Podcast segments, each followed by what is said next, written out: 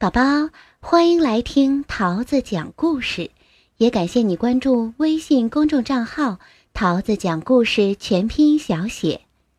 今天呀，桃子阿姨要带你们认识的这个朋友啊，是一位非常善良、非常可爱、也非常努力的小女孩。我们一起来听《妈妈的红沙发》这本书的作者是美国的薇拉·威廉斯。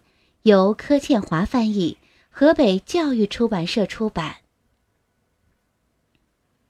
我的妈妈在蓝车餐馆工作，我常在放学后去找她。餐馆老板乔阿姨让我在那里打工。我会清洗装盐和装胡椒的小瓶子，也帮忙装西红柿酱。有一次。我还削完了所有用来煮汤的洋葱。乔阿姨总是说：“做得好，小丫头。”然后付我工钱。我会把一半的钱放进大瓶子里。装满这么大的瓶子要好久好久。妈妈每天下班回来。从皮包里拿出他赚的小费。我数过所有的硬币，再把它们通通放进大瓶子里。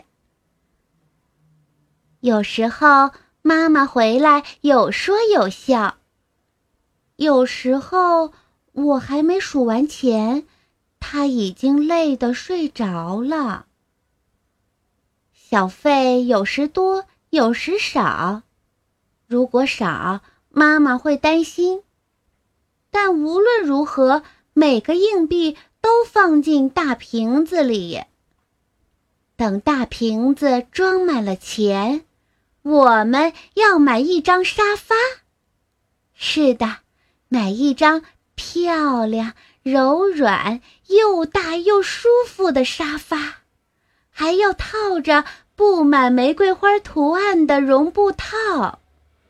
我们希望有一张全世界最棒的沙发，因为我们的旧沙发被烧掉了。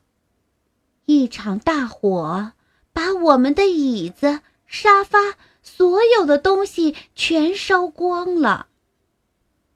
回想起来，事情像是刚发生过一样。那天，妈妈带我去买新鞋，我买了凉鞋，妈妈买了高跟鞋。我们下了公交车，往家的方向走，一路欣赏路旁的郁金香。妈妈说她喜欢红色的花，我说我喜欢黄色的花。我们慢慢的散步回家。家门口停了两辆消防车，浓浓的烟和又高又红的火焰从屋顶冒出来，好多邻居围在旁边看。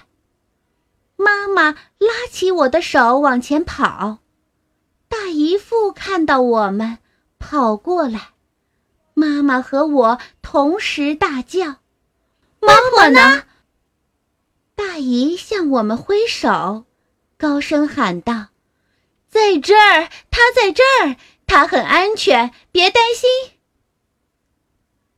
外婆没事儿，我们找了好久才找到我们的猫，它也没事儿。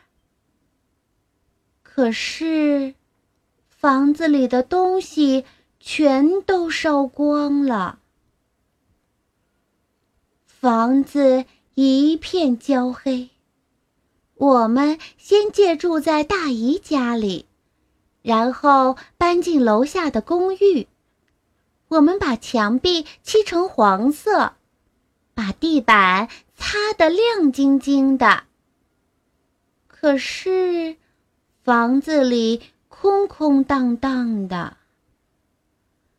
搬新家那天。邻居们带来披萨、冰淇淋和好多东西。对面的邻居搬来一张桌子和三张椅子。隔壁的老先生给我们一张床，是他孩子小时候睡的。爷爷拿来一块美丽的地毯，小姨为我们做了一组红白条纹的窗帘。乔阿姨带来锅碗瓢盆和刀叉。表妹把她的玩具熊送给我。外婆对大家说：“你们是世界上最好心的人，真的很感谢你们。幸好我们还年轻，可以从头开始。”大家热烈鼓掌。过了一年。我们还是没有沙发，也没有大椅子。妈妈下班回来，脚很酸，她说：“真希望有舒服一点的沙发让我休息。”外婆坐着边哼歌边削马铃薯，也只能坐在硬邦邦的椅子上，所以。妈妈带回来这个大瓶子存零钱。大瓶子现在变得好重，我拿不动了。姨父给我一个十元硬币，我要他把我举高，才能把钱塞进瓶子里。晚餐后，我和妈妈和外婆站在大瓶子前面。妈妈说：“哇，真不敢相信，瓶子已经满了。”我数了数钱，用妈妈给我的纸把钱包起来。妈妈休假那天，我们去银行将硬币换成纸钞，然后再搭公交车去买沙发。我们逛了四家家具店，试坐了许多沙发，有大的、小的、高的、矮的、软的、硬的。外婆说，她好像是童话故事《三只熊》里的小女孩儿，坐了这么多种沙发。最后，我们终于找到了梦想中的沙发。而且有足够的钱可以买它。我们打电话给大姨和大姨父，他们立刻开卡车来接我们和沙发回家。他们知道我们等不及店家送货了。我到卡车上坐我们的沙发，车子发动时。妈妈叫我下来，一到家，我又坐在沙发上。他们把沙发和我一起抬进门。呵呵，沙发放在窗边儿，靠近红白条纹的窗帘。外婆、妈妈和我一起坐在沙发上。大姨帮我们照相。